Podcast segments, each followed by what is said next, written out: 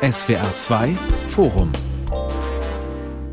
Heute mit dem Thema Die Sprache der Gewalt. Wer schreibt wie über Russlands Krieg? Am Mikrofon ist Carsten Otte.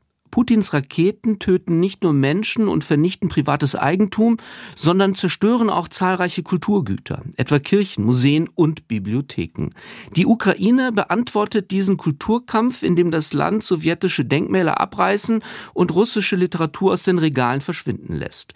Auch in Deutschland hat sich die Diskussion verschärft. Wie umgehen mit den Klassikern von Dostoevsky bis Puschkin, die in der Ukraine längst als Vordenker nationalistischer Allüren Russlands gelten? Kann der literarische Betrieb eine Bühne bieten, um die verfeindeten Lager wieder ins Gespräch zu bringen? Wer schreibt wie über den Krieg Russlands in der Ukraine? Darüber möchte ich diskutieren mit Katharina Rabe, Lektorin für osteuropäische Literaturen beim Surkamp Verlag, mit dem im ukrainischen Kharkiv geborenen geborenen Schriftsteller und Übersetzer Jewgeni Breiger, der zuletzt den hochgelobten Gedichtband Frieden ohne Krieg veröffentlicht hat, und mit dem in Moskau geborenen Publizisten Boris Schumatzki, der in seinem lesenswerten Band Der neue Untertan unter anderem über die erstaunliche Beliebtheit der russischen Autokratie in Deutschland geschrieben hat.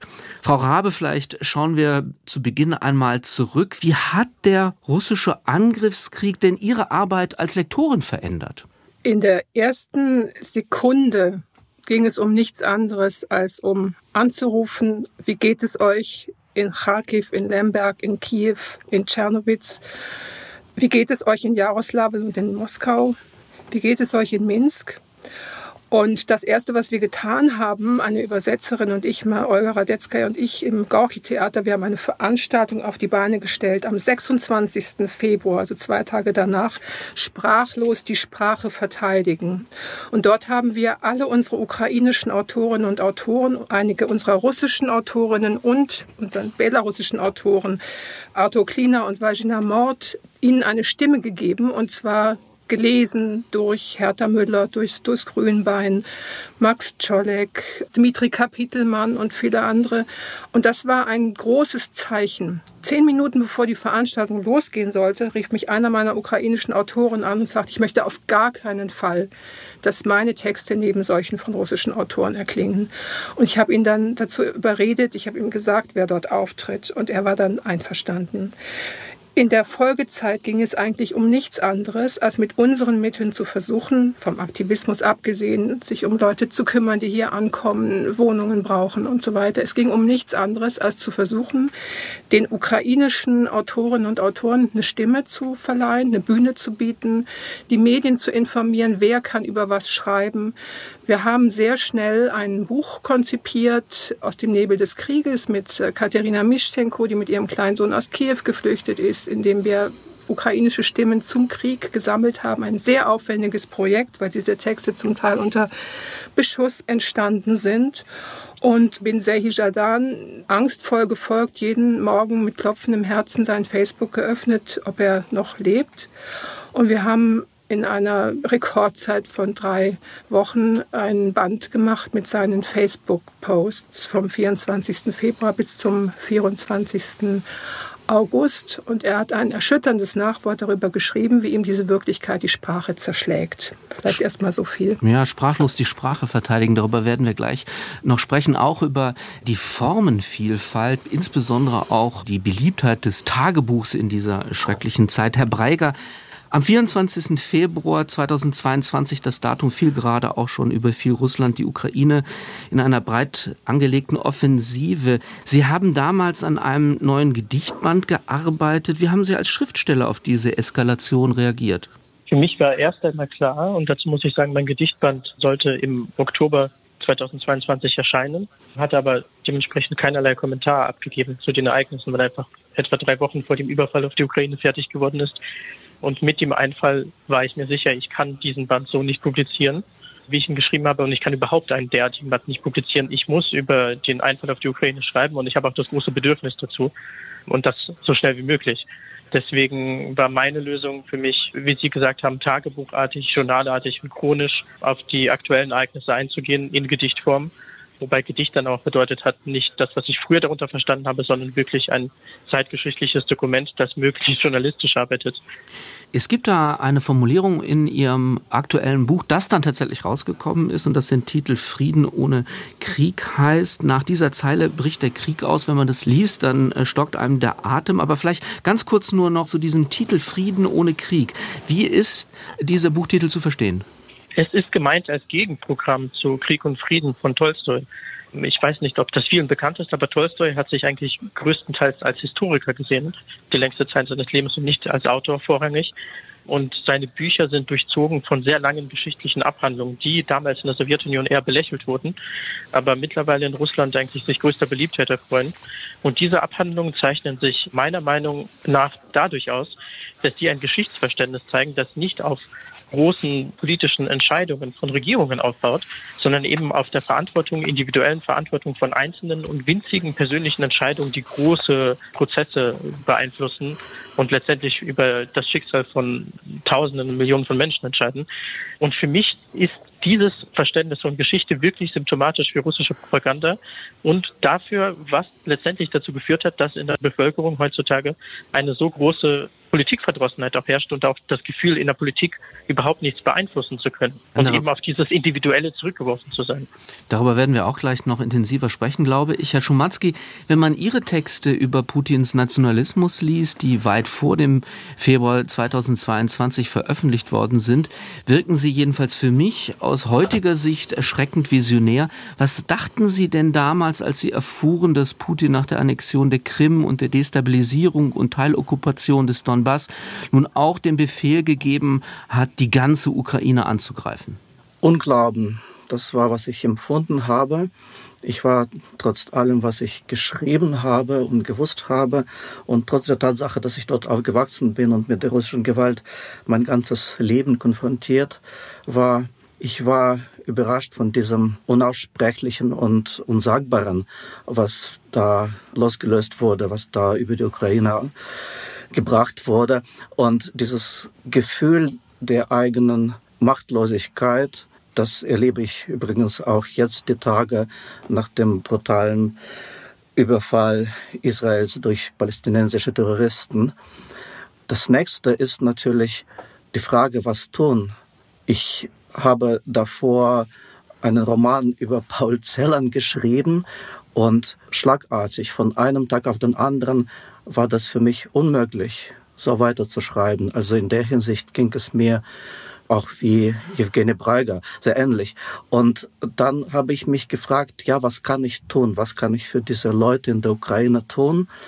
Und meine Lösung war, ich muss verstehen, was passiert ist. Ich muss verstehen, was ich dafür kann. Und ich muss das aufschreiben publizistisch, essayistisch. Ich muss als eine öffentliche Persönlichkeit schreibend, sprechend mich für die Ukraine einsetzen mhm, verstehen, was passiert ist. Ich glaube, das ist ein ganz großes Movens, ein Motor, wenn man sich die Texte anschaut. Frau Rabe, Sie lesen und lektorieren Texte von Autorinnen und Autoren sowohl aus der Ukraine als auch aus Russland. Wie drückt sich der Krieg in deren Werke nun sprachlich aus? Wie unterscheiden sich die Texte von russischen und ukrainischen Autoren? Das ist mit Verlaub eine sehr abstrakte Frage. Ich kann auch nur sagen, dass die Texte, die meine, unsere ukrainischen Autorinnen und Autoren geschrieben haben seit dem 24. Februar, wenn sie denn überhaupt schreiben konnten, zu Beginn ging das gar nicht. Serhii Jadan konnte weder schreiben noch lesen. Er konnte noch auf Facebook dokumentieren, was er jeden Tag tut. Lebensmittelpakete verteilen, Autos zur Frontlinie fahren, alte Menschen evakuieren, sich um Kinder kümmern, Kinder aufmuntern in der U-Bahn in Kharkiv. Und er hat darüber aber sozusagen hinterrücks sehr, sehr schöne, eindrucksvolle, ausdrucksvolle Texte geschrieben, von wegen keine Sprache. Es ist die Sprache des Zeugnisses, es ist die Sprache, die sich an etwas herantastet, wofür es wirklich keine Worte gibt. Und um ein Pendant zu nehmen, am 24. Februar bekam ich nicht nur die Post von meinen ukrainischen Autoren, nach denen ich mich erkundigte, sondern auch sofort von einer jüngeren Autorin aus Roslabe, die mir schrieb, äh, jetzt wäre ja wohl unsere Zusammenarbeit beendet. Nach diesem Krieg könnten wir doch kein russisches Buch mehr veröffentlichen. Und ich habe gesagt, nein, sehe ich nicht so, aber wenn du jetzt etwas tun kannst, dann tu bitte das weiter, nämlich dokumentiere, was du hörst und was du siehst. Und sie gehörte zu denjenigen, zu den Versprengten, die mit weißen Blättern auf der Straße standen, die verzweifelt versucht haben, ihrem Protest Ausdruck zu geben. Übrigens nicht erst seit dem 24. Februar, sondern schon in den letzten 15 Jahren. Und diese Texte haben wir inzwischen ebenfalls veröffentlicht. Und das ist eine Sprache des Versuches zu begreifen, was geschieht. Natürlich der Selbstanklage, der Scham und der Verzweiflung. Und dann gibt es noch eine andere Sorte von Texten, die mich sehr beeindruckt haben. Beispielsweise jemand wie Elena Kostjuchenko, Novaya Gazeta, Autorin, Journalistin, die schon über den Donbasskrieg geschrieben hatte und die sofort nach dem Kriegsbeginn in die Ukraine gefahren ist und über Mikolaev über Cherson geschrieben hat. Die Zeitung wurde verboten. Kostjuchenko kann nicht mehr ins Land reisen und äh, hat einen hohen Preis bezahlt für ihre Berichterstattung. Kurz und gut, ich würde sagen, diese Bewegungen der Schreibenden zielen darauf, die Wahrheit dieses Augenblicks zu bannen. Ich möchte übrigens auch noch erwähnen, dass wir damals gleichzeitig an einem Manuskript arbeiteten, das uns aus der Gefängniszelle in Belarus auf unbekanntem Weg erreicht hat, von Maxim Znak, Sekamerone, 100 kurze Geschichten über das Leben eines Gefangenen. Und Sek war ja der Ausdruck für den sowjetischen mhm. Straflagerinsassen. Und ich möchte, dass das auch verstanden wird. Der deprimierende Befund heute ist tatsächlich, dass wir eine Vielzahl Vielzahl von Texten aus dem Gefängnis haben, von der Frontsituation und von Menschen, die aus Russland weggegangen sind, die zum Beispiel in Berlin sitzen und sich mit der Frage quälen. Ich denke, Boris Schumatzke gehört auch dazu. Wie ist es dazu gekommen und was ist mein Anteil daran als russischer Bürger, selbst wenn ich seit langer Zeit nicht mehr im Land lebe? Ich bin privilegiert. Meine Schreibsprache ist ja Deutsch. Die Kolleginnen und Kollegen, die Russisch sprachen, haben es nicht leicht. Ich finde es zugleich wichtig, viel mehr über die schreibenden Ukrainerinnen und Ukrainer zu sprechen. Und da beobachte ich einen interessanten Trend, dass von diesem spontanen, tagebuchartigen Schreiben etwas anderes sich entwickelt. Ich weiß, dass viele Autorinnen und Autoren jetzt an Romanen sitzen. Und ich bin sehr gespannt, wie dieser Übergang aus dieser schrecklichen und oft unaussprechlichen Zeitaktualität geschaffen wird in eine literarische Sprache. Da bin ich wirklich sehr gespannt, was als nächstes kommt. Und vielleicht würde ich auch gerne von meinen Gesprächspartnerinnen hören, was sie vielleicht mehr wissen über dieses ukrainische Schreiben. Mit dem Russischen habe ich einige Probleme. Ich höre viele Sachen von dort nicht, die ich gerne hören würde. Und zugleich höre ich Töne, die mich erschrecken. Zum Beispiel? Da muss ich ein bisschen weiter ausholen. Eine der Ursachen dieses Krieges ist etwas, was ich als Kriegskult beschreiben möchte. Ich komme mir oft so vor, als wäre ich in einer kriegerischen Sekte aufgewachsen mit diesem Kult des Sieges der Paberde im großen Vaterländischen Krieg. Und das ist etwas, was unsere Alltagssprache seit meiner Kindheit, mit unserer meine ich die russische Alltagssprache, die literarische Sprache verzehrt und geprägt hat. Diese ideologischen Begriffe haben sich wie Metastasen durch die Sprache verbreitet. Und wie gesagt, ich bin ja, ja privilegiert. Ich sehe das von außen. Ich versuche das sozusagen durch mein deutsches Schreiben aufzuarbeiten. Und wenn ich bei den Autoren und Autoren aus Russland auf diese Sprache treffe, macht mich das traurig und auch wütend. Also grundsätzlich ist es ein weites Feld, wenn wir darüber sprechen, was zu diesem Krieg überhaupt geführt hat, was das russische Problem ist, welche Rolle die Gewalt in der russischen Geschichte und der Gegenwart spielt. Das ist etwas, womit man sich auch als schreibende Menschen unbedingt beschäftigen sollte, um den Opfern zu helfen. Das ist das, was wir tun können. Und ein Weg dazu wäre, über die Sprache, in unserer Sprache, in unserem Denken, in unserer Herkunft, in unserer Kultur, in unseren Biografien, das zu finden, was zu diesem Krieg geführt hat. Und ich sehe einfach viel zu wenig davon. Herr Breiger, worin bestehen Ihrer Meinung nach die sprachlichen Herausforderungen, über den Krieg zu schreiben? Ich halte es für falsch, für mich persönlich als jemand, der in Deutschland lebt und letztendlich in Deutschland auch aufgewachsen ist, obwohl ich die ersten zehn Lebensjahre in der Ukraine verbracht habe, mir anzumaßen, über den Krieg selbst im Sinne von über Kriegsschauplätzen zu schreiben, an denen ich einfach nicht bin. Das Problem ist natürlich, dass die Menschen, die an den Kriegsschauplätzen selbst sind, einfach nicht die Möglichkeit haben, größtenteils darüber zu schreiben und auch nicht die Kapazitäten dazu besitzen. Es gab eine Aussage von der ukrainischen Autorin Halina Krug bei der Berliner Rede zur Poesie, als sie sagte, wir in der Ukraine werden jetzt keine Gedichte schreiben, aber im Westen werden AutorInnen sitzen, die aus ihrer Sicherheit heraus schöne Bilder dafür finden werden. Und das ist natürlich eine Variation der Aussage von Adorno, dass nach Auschwitz kein Gedicht mehr zu schreiben ist. Ich finde, dass Bilder völlig überdacht werden müssen, wenn es um den Krieg geht. Es gibt Redewendungen, die über Gewalt sprechen. Wenn zum Beispiel ich eine Redewendung benutzen würde in meinem Schreiben, wie es brennt, was im Deutschen dafür stehen kann, was das eigentlich ist. Während real in der Ukraine ein Haus brennt, in dem Menschen sind, ist es aber nicht mehr möglich, das so naiv und äh, so naiv zu verwenden. Und die Maxime, nach, dass nach Auschwitz keine Gedichte geschrieben werden können, ist eben sehr wichtig gewesen, um auch in der deutschsprachigen Literatur eine andere Form von Sprache zu finden. Und das ist natürlich nichts, was nur auf den Krieg in der Ukraine bezogen werden kann, sondern das generell für einen empathischen Umgang mit Sprache und mit Opfern von Gewalt stehen kann. Und Herr Schumatzki hat vor kurzem erst einen ausgezeichneten Artikel veröffentlicht zu der Rolle von Gewalt in der russischen Gesellschaft. Und ich würde ihm da auch absolut zustimmen, dass wenn ich Texte lese von russischen Intellektuellen zu der Lage aktuell, egal ob es fiktionale oder nicht fiktionale Texte sind, bin ich teilweise überaus erschreckt davon, wie diese Sprache eben von diesen Begrifflichkeiten einfach auf eine naive Art und Weise durchzogen ist. Und das empfinde ich auch als sehr großen Unterschied zu Texten, den ich von ukrainischen Autorinnen und Autoren lese.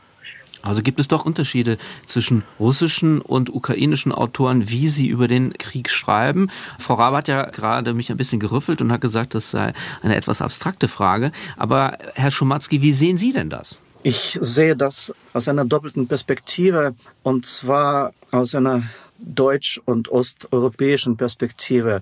Ich denke in meinem Schreiben, auch in meinem Leben hier, das wäre auch der Grund, warum ich in Deutschland leben kann, was in diesem Land, in dieser Sprache gemacht wurde, im Sinne von der Aufarbeitung des Nationalsozialismus und der Shoah. Man kann sagen, das ist unvollständig und ich kritisiere selber vieles daran. Aber das ist mein Fixpunkt. Das ist eine Position, aus der heraus ich auch spreche. Und ich finde zum Beispiel die Lehre aus dem Holocaust, wenn die Autorinnen und Autoren aus der Ukraine sie in die Jetztzeit holen und diesen Krieg durch diese Perspektive sehen, wie Evgeny Breiger das in seinem jüngsten Buch gemacht hat oder wie die wunderbare Marianne Kernowska in ihrem leider noch nicht auf Deutsch übersetzten äh, Gedichtband Stimmen gemacht hat. Sie hat ich glaube, insgesamt waren es 300 Stimmen der Ermordeten in Babin Yar aufgeschrieben und daraus hat sie ein Band von 50, glaube ich, Gedichten äh, veröffentlicht. Und diese Gedichte, diese Verbindung zwischen dem damals und heute ist so nicht offensichtlich, aber sie ist da, sie lebt. Ich erzähle eine Geschichte, wie dieses Buch entstanden ist. Mariana Kernowska hat 2014, glaube ich, in Donbass ein Massengrab gesehen. Und sie hat darüber ein Gedicht geschrieben und wie viele ukrainische Autorinnen oder Autoren es tun, hat sie es bei Facebook veröffentlicht zuerst. Und das war zufällig der Holocaust-Tag. Und alle Leute dachten, alle Leserinnen und Leser dachten, dass sie das meint, dass sie die Shoah meint, dass sie die, den Babin Yar meint. Und sie ist dahin gefahren und nach und nach aus dieser Verbindung von dem, was sie unmittelbar erlebt hat, und der historischen Erinnerung. Sie hat persönlich gar keine Verbindung, sie ist nicht jüdisch, sie hat keine Verbindung zur jüdischen Geschichte. Sie war einfach da und die Geschichte hat sie eingeholt und das hat sie auf eine beeindruckende Weise aufgeschrieben. Das ist jetzt ein Beispiel, wie man das machen kann und wie die ukrainischen Autorinnen und Autoren das wunderbar machen. Wenn ich da gleich einhaken darf, ich glaube, Mariana Kianowska ist deswegen auch so eine herausragende Figur, weil sie tatsächlich das Leiden der anderen beklagt. Und es ist sicher kein Zufall, dass sie jetzt jüngst ein Band fertig gemacht hat mit Gedichten aus dem Krieg, in dem man das Gefühl hat, der Krieg geht wirklich durch sie hindurch. Sie findet eine ganz machtvolle Sprache dafür, eine schmerzverzerrte Sprache. Sie schreit sozusagen aus diesem Krieg heraus, aber sie hat die Form, sie reimt, sie hat Metren, ohne dass es zu dem kommt, was man früher als Ästhetisierung bezeichnet hat. Insofern widerlegt eine solche Autorin auch dieses so oft so verkürzt zitierte Diktum von Adorno. Und ich möchte auch noch mal sagen, dass es sicher kein Zufall ist, dass in der Ukraine seit letztem Jahr vor allem Dichterinnen eine enorme lyrische Produktion vorgelegt haben, die in Veranstaltungen hier gelesen wurde. Also ich nenne nur Luba Jakimczuk oder Rina Gladun oder viele andere, die aber ganz direkt, also quasi wie verzerrte Fotografien von dem schreiben, was ihnen widerfahren ist. Das Badezimmer, nachdem ein russischer Soldat dort gewütet hat von Galdun. Und diese Form aber zu finden, Boris Schomatzki hat es vorhin angesprochen, das braucht Zeit. Und ich habe mir all diese Gedichte angeguckt, weil ich gedachte, wir müssten sie veröffentlichen. Also Kianowska Babin ja veröffentlichen wir tatsächlich im nächsten Frühjahr. Aber die anderen Gedichte sind quasi Momentaufnahmen. Und ich glaube, alle verstehen das. Diese Dichterinnen selbst verstehen das auch dass daran gearbeitet werden muss, dass sie wahrscheinlich gehärtet werden, dass sie noch eine andere Form finden werden. Und ich hoffe sehr darauf, dass wir diese Stimmen bald hören werden. Und wenn man es ganz zynisch, schrecklich ausdrücken kann, wenn dieser furchtbare Krieg irgendetwas gebracht hat, dann dieses, dass die Ukraine plötzlich da ist. Also in ihrer ganzen Fülle von literarischen Stimmen. Also bei Surkam zum Beispiel sind ja seit 20 Jahren viele Bücher erschienen. Aber die haben sich ein eigentlich eher so eines gewissen Schattendaseins erfreut. Und plötzlich haben wir zigtausende von diesen Büchern verkauft. Es gab plötzlich eine Nachfrage. Und viele andere Verlage haben jetzt auch angefangen. Also Tanja Maljatschuk ist eine sehr, sehr wichtige Autorin geworden, die vorher auch schon da war. Das ist eigentlich gut.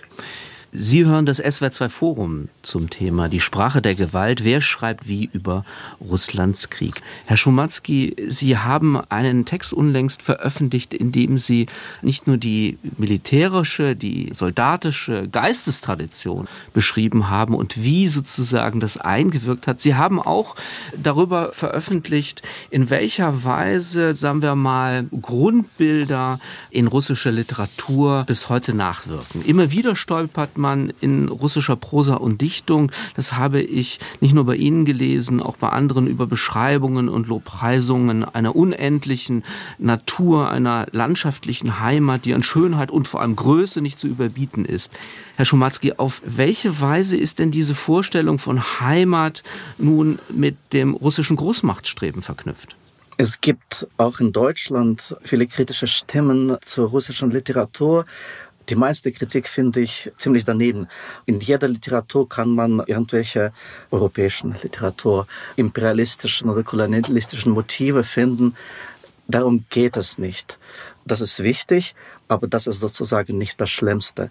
Das Schlimmste ist die Rolle, die die große russische Literatur in der Sowjetunion und heute noch gespielt hat und spielt. Das Literatur war auch in meiner Kindheit, auch in meiner Schule für mich persönlich und für meine Eltern einerseits eine Art Zuflucht und zugleich war das ein Instrument der Macht, der Unterdrückung. Das war das wichtigste Fach in der Schule. Um Physik zu studieren, musstest du vor allem einen guten Aufsatz über Tolstois Krieg und Frieden oder sowas schreiben. Dieser Literaturkanon hat eine sehr starke repressive Funktion.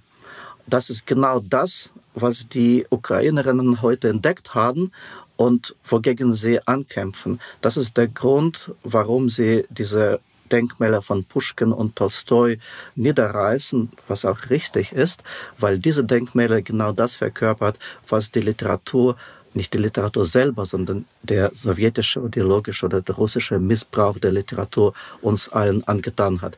Das möchte ich gerne trennen. Sozusagen, man kann natürlich bei Pushkin sehr viel Schlimmes finden und das ist richtig, das zu tun.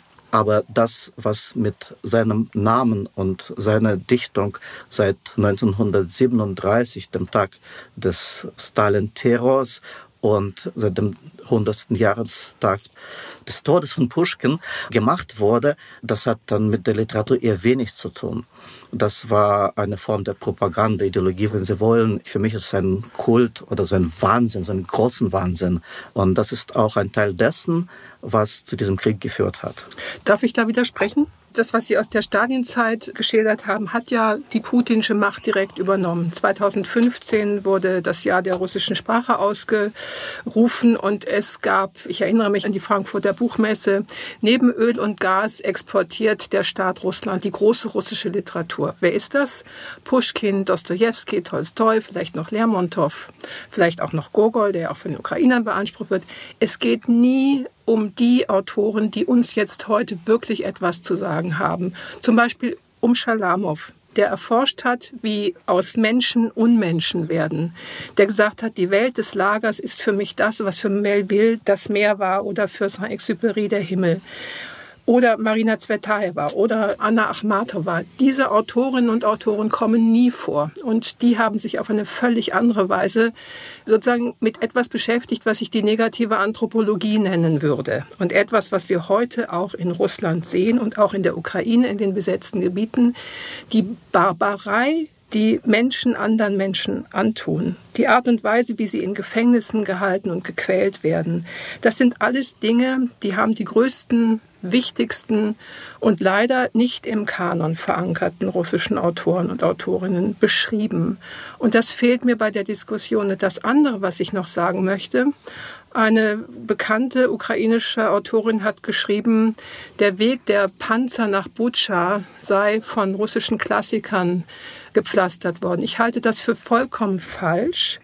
Denn die große russische Kultur, wie immer man sie bewerten möchte, hat damit eigentlich nur sehr indirekt etwas zu tun. Es ist eher das Problem, dass die russische bürgerliche Gesellschaft nicht existierte dass das politische Engagement spätestens seit 2011, 12 in Russland erstickt wurde dass die Menschen und auch die Künstler und die Intellektuellen sich nicht als Bürger beteiligen konnten, weil sie unter anderem auch den Pakt mit Putin eingegangen sind ich mache hier mein Ding, ihr könnt schön leben, ihr kriegt genug zu essen, ihr könnt reisen, ihr könnt eure Kulturprogramme machen, ihr könnt große neue Ausstellungsräume eröffnen, Garage, Guest 2 und so weiter.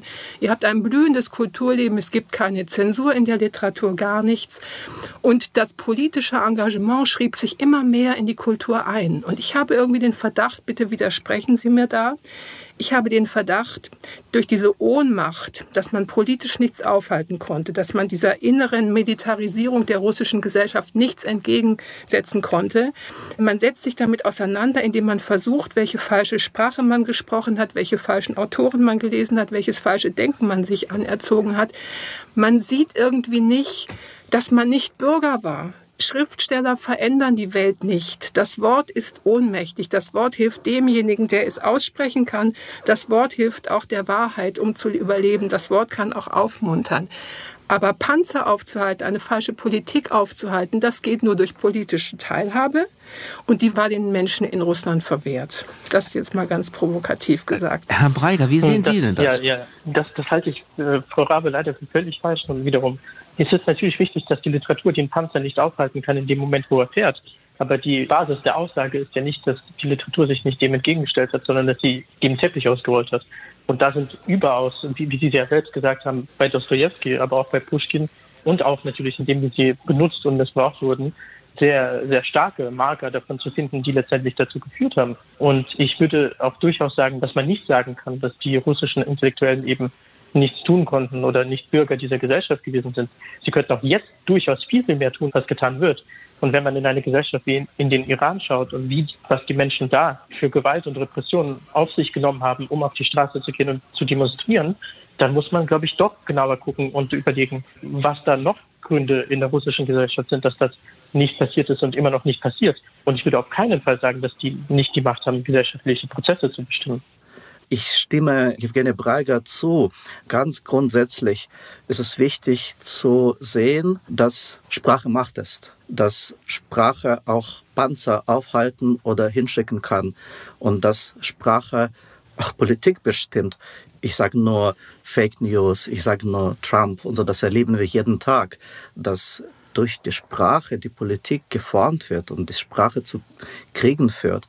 Und ich finde auch noch einen wichtigen Hinweis von Herrn Breiger, dass wir vielleicht nicht über die Literatur des 19. oder des 20. Jahrhunderts sprechen sollen. Wir können auch darüber reden, was heute aus der russischen literarischen Öffentlichkeit nicht kommt. Ich lese mal was vor. Ich denke an Coventry und habe nichts anzuwenden gegen die Lehre, dass alles bezahlt werden muss. Es wird mehr Lübecker geben, mehr Hamburger, Kölner, Düsseldorfer, die dagegen auch nichts einzuwenden haben. Und wenn sie das Dröhnen der Royal Air Force über ihren Köpfen hören, ihr guten Erfolg wünschen. Stellen wir uns vor, wir sitzen hier alle in New York in einem Tonstudio. Das hat Thomas Mann in einem BBC-Studio 1942 gesagt. Im selben Jahr, ich gehe auf Tournee, um für Kriegsanleihen zu werben, mit deren Hilfe man Bomben kauft, um damit Berlin zu bombardieren, wo Mutter immer noch lebt. Ich versuche nicht darüber nachzudenken, denn wenn ich das täte, könnte ich nicht mehr weitermachen. Marlene Dietrich, eine Aussage, in der Klarheit vermisse ich sehr in der russischen Sprache heute. Ich weiß nicht, warum ukrainische Künstlerinnen und Künstler auf Preise verzichten müssen, weil sie mit den Russinnen und Russen diese Preise nicht teilen können. Ich verstehe nicht, warum die russischen Kulturmenschen das nicht tun. Das ist jetzt nicht als Aufforderung gedacht, das ist etwas, was ich und was auch viele Menschen in der Ukraine vermissen. Zeichen der Solidarität in der Deutlichkeit. Frau Rabe. Dem kann ich nur zustimmen.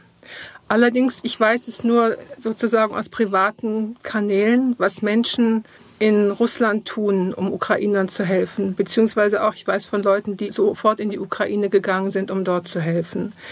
Was das Thomas Mannhafte von russischen Autorinnen und Autoren angeht, das finde ich sehr schwer zu beurteilen ich bin keine von ihnen. Ich bin eine deutsche Bürgerin, die sich ziemlich viel mit dem Nationalsozialismus beschäftigt hat.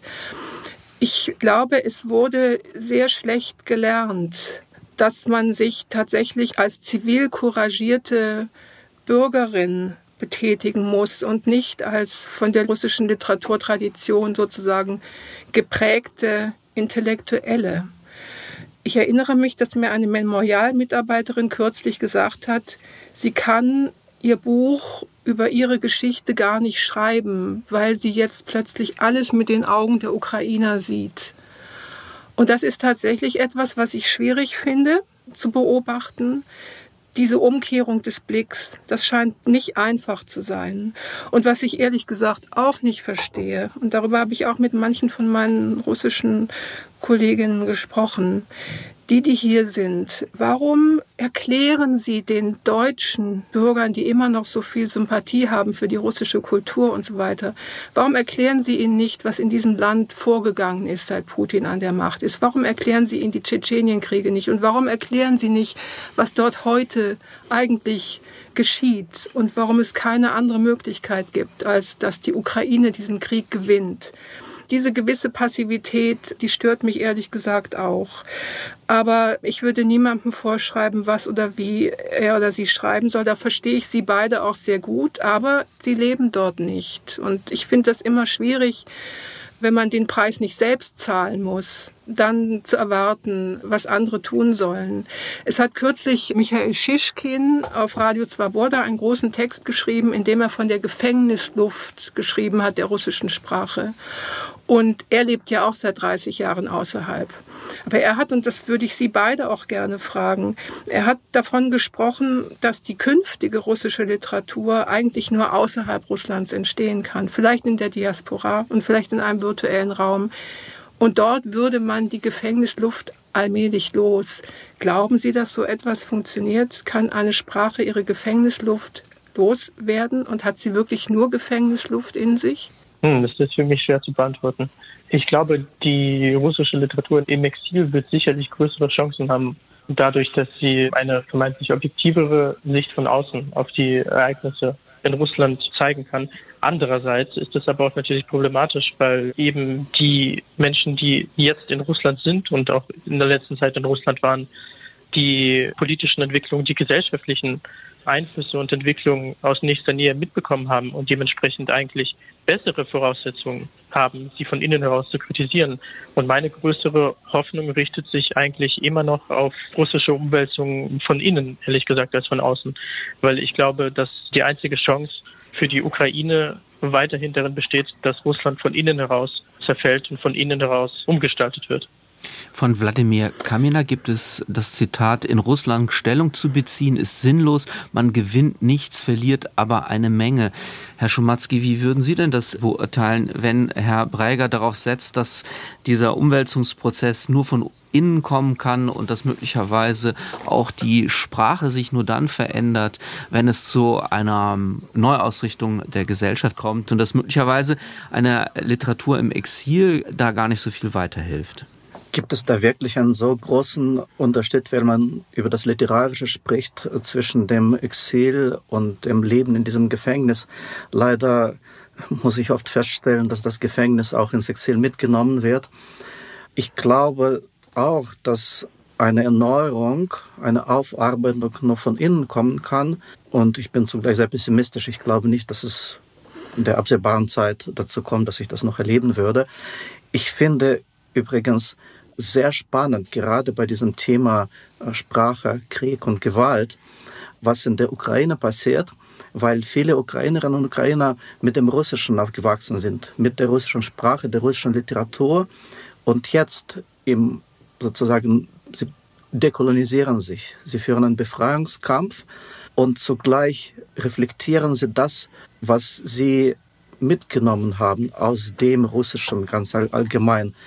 Und da gibt es natürlich auch sehr viele grundsätzliche und radikale Ablehnungen von allem Russischen, was auch richtig nachvollziehbar ist. Aber wenn ich ein äh, russischer Schriftsteller wäre, würde ich ganz genau zuhören, was dort noch gesagt und gedacht wird über das Russische. Sie finden bei dieser Dekolonisierung, bei dieser Auseinandersetzung mit der russischen Sprache der Gewalt, finden Sie viel heraus, was auf diesem Weg der Aufarbeitung, der noch nicht richtig eingeschlagen wurde, sehr hilfreich sein könnte. Also ich würde sehr genau jetzt auf die Ukraine blicken. Ich würde gerne aus dieser Falle herauskommen, dass wir über die Ukraine immer sozusagen mit russischen Augen sehen. Wir thematisieren die Ukraine jetzt gerade vor allem in Bezug auf Russland. Und das viel aufregender ist eigentlich bei der Entdeckung der ukrainischen Literatur, so war das jedenfalls für mich vor 20 Jahren, dass ich gesehen habe, erstens ist es eine vielsprachige Literatur, es ist ein sehr vielgestaltiges Land und es ist eigentlich, so haben wir es entdeckt, eine Erweiterung von Mitteleuropa. Es ist eine Erweiterung der großen polnischen Debatte darüber, wie viele Sprachen, wie viele Kulturen hatten wir eigentlich, wie sind unsere Landschaften, wie sind unsere Städte, warum gibt es diese Palimpseste. Unter der sowjetischen Schicht liegt die habsburgische und auf der Krim gibt es dann noch die tatarische. Und es gibt einen solchen Reichtum an Literatur und auch an vollkommen anderen Formen. Also dieser mitteleuropäische Witz, dieses Subversive, das auch Esterhazy beschrieben hat oder das man bei Rabal kennt, das sind vollkommen andere Traditionen. So sowas kannte ich aus der russischen Literatur nicht. Um etwas ganz Persönliches zu sagen, ich habe auch in den Nullerjahren einfach in der Ukraine so unendlich viel mehr Spaß, Lebendigkeit und spannende formale Dinge gefunden als in der russischen. Die russischen jüngeren Autoren begannen sich auch aus Verzweiflung über den Tschetschenienkrieg, so kam es mir damals vor. Sie haben vor allem politische Romane geschrieben, rebellische Romane. Einer der schrecklichsten Autoren ist jetzt heute auch ein Kämpfer, ein Anführer einer Brigade. Ich nenne den Namen jetzt nicht, Sie verdrehen schon die Augen. Sagen, Herr Schumatzki. Aber das war eine Literatur, die wir mit großer Beängstigung haben entstehen sehen. Eine chauvinistische, nationalistische Literatur, die auch über den großen Raum sprach, große Kriegsnarrative aufgespannt hat. Und die ukrainische, wenn ich dorthin gegangen bin, hatte ich immer das Gefühl, ich erfrische mich. Und es gibt so viel dort, was wir aus Mitteleuropa kennen. Und dieses Europäische, wonach sich auch die so gesehnt haben, die auf den Maidanen waren, 2004, 2005 und dann 2014, das wurde hier viel zu wenig verstanden. Und es macht mich einfach unglücklich, dass wir jetzt wieder über Russland sprechen. Sie wollen nicht mit Russland zu tun haben. Und ich glaube, die Sprache der Gewalt zu finden, das ist etwas sehr, sehr Extremes. Und da halte ich natürlich schon daran fest, dass jemand wie Vasil Stus beispielsweise, ein ukrainischer Autor, der im Lager gesessen hat, aber eben auch ein erwähnter Autor wie Valam Shalamov oder auch Lydia Ginsburg, die Aufzeichnung eines Blockademenschen, diese, seien es jetzt russische oder ukrainische Schriftstellerinnen, Schriftsteller, die haben etwas formuliert, was universal gültig ist. Und ich möchte dass das erkannt wird. Ich glaube, dadurch, dass sie dieser extremen Systemgewalt ausgesetzt waren im russischen Raum, ja, im russischen Herrschaftsraum über Jahrhunderte, hat sich dort auch eine Sensibilität und eine Ausdrucksmacht und auch eine Kühnheit entwickelt, wirklich in den Abgrund des Destruktiven zu gehen. Das ist wichtig. Davon lässt sich etwas lernen. Und wenn man etwas über diesen heutigen Krieg sagen kann, den Putin, das Regime dort führt, es ist eine absolute Destruktion. Es ist auch eine Auslöschung von Sinn mit der wir alle konfrontiert sind. Aber die Ukraine als Nation soll ausgelöscht werden. Und das sind auch Erfahrungen, die sind im 20. Jahrhundert formuliert worden, nicht nur von deutschen Autoren, von jüdischen Autoren, von jiddischsprachigen Autoren, aber eben auch von russischen. Und daran würde ich doch gerne noch mal erinnern. Ist das der Grund, warum, und man muss ja anfügen, dass der Krieg gegen die Ukraine auch zu krassen Verwerfungen im deutschen Literaturbetrieb geführt hat. Ist das also der Grund, was Sie gerade eben gesagt gesagt haben, äh, Frau Rabe, dass eben viele ukrainischen Autorinnen und Autoren derzeit es nicht wollen, auf einer Bühne beispielsweise mit russischen Autorinnen und Autoren zu sprechen. Können Sie das verstehen, Herr Breiger? Ich kann das absolut verstehen. Für mich persönlich habe zum Beispiel auch die Regelung, dass ich nicht mit russischen Autoren und Autorinnen auf eine Bühne gehe, es sei denn, ich kenne sie persönlich und kann mit Sicherheit sagen, dass sie ihr Engagement gegen den russischen Angriffskrieg in höchstem Maße Kraft und Energie von ihnen in Anspruch nimmt. Andernfalls würde ich die Blockade absolut mittragen. Und ich glaube auch, dass der Punkt, den Paul Rabe gerade gemacht hat, extrem wahnsinnig wichtig und richtig ist, eben die ukrainische Literatur nicht durch die russische Brille zu sehen. Und in dem Moment, wo sich ukrainische und russisch-ukrainische Autoren eben mit russischen auf eine Bühne setzen, folgt zwangsläufig die Auseinandersetzung dieser zwei doch sehr unterschiedlichen Kulturen miteinander. Im Grunde ist diese Sendung ja auch eine Ausnahme, wenn das man mal so sieht, weil hier ein in Russland geborener Autor mit einem in der Ukraine geborenen Dichter miteinander sprechen. Herr Schumatzki, was macht es denn für Sie so schwer, in einen Dialog einzutreten, den Sie natürlich in der Tat suchen und durch Ihre Publikationen, durch Ihre Interventionen auch in den Zeitungen einfordern? Trotzdem ist es natürlich schwierig wahrscheinlich für Sie oder haben Sie mittlerweile das Gefühl, es gibt Ansätze für auch ein eine Dialogbereitschaft. Sie meinen Dialogbereitschaft mit den russischsprachigen Autorinnen? Ja, einerseits und andererseits, oder was sagen Sie dazu, wenn ukrainische Autorinnen und Autoren sagen, nee, mit dem Schumatzki wollen wir nicht reden, der kommt aus Russland? Ja, das ist absolut okay. Das ist in Ordnung, da habe ich überhaupt kein Problem mit. Ich beschäftige mich nicht mit der Kritik an den ukrainischen Autorinnen, sondern mit der Kritik an mir selber, an meinem Herkunftsland und mit der Kritik auch an der Sprache, in der ich aufgewachsen bin. Aber ich möchte Frau Rabe nochmal Danke sagen. Erstens dafür, was sie gerade gesagt hat, über diese wunderbare Eigenart der ukrainischen Kultur und Literatur. Damit sollten wir uns beschäftigen und nicht die ganze Zeit zum Thema Russland kommen. Das ist auch kriegsbedingt. Klar, unser Thema ist Sprache, Krieg, Gewalt. Und da denkt man automatisch an Russland. Aber indem wir das andauernd verbalisieren, tun wir etwas sozusagen für die russische Kriegspartei. Das wollte ich vermeiden und deswegen bin ich wie gesagt, Frau Rabe sehr dankbar für diese Bemerkung, wie auch für die 20 Jahre Arbeit für die osteuropäische Literatur in Deutschland. Also ich glaube, das sollten wir als Schlusswort nehmen. Die Sprache der Gewalt. Wer schreibt wie über Russlands Krieg? Das war das Thema in diesem SWR2-Forum und darüber haben diskutiert die Lektorin Katharina Rabe, der Dichter Jewgeni Breiger und der Schriftsteller Boris Schumatzki. Am Mikrofon war Carsten Otte.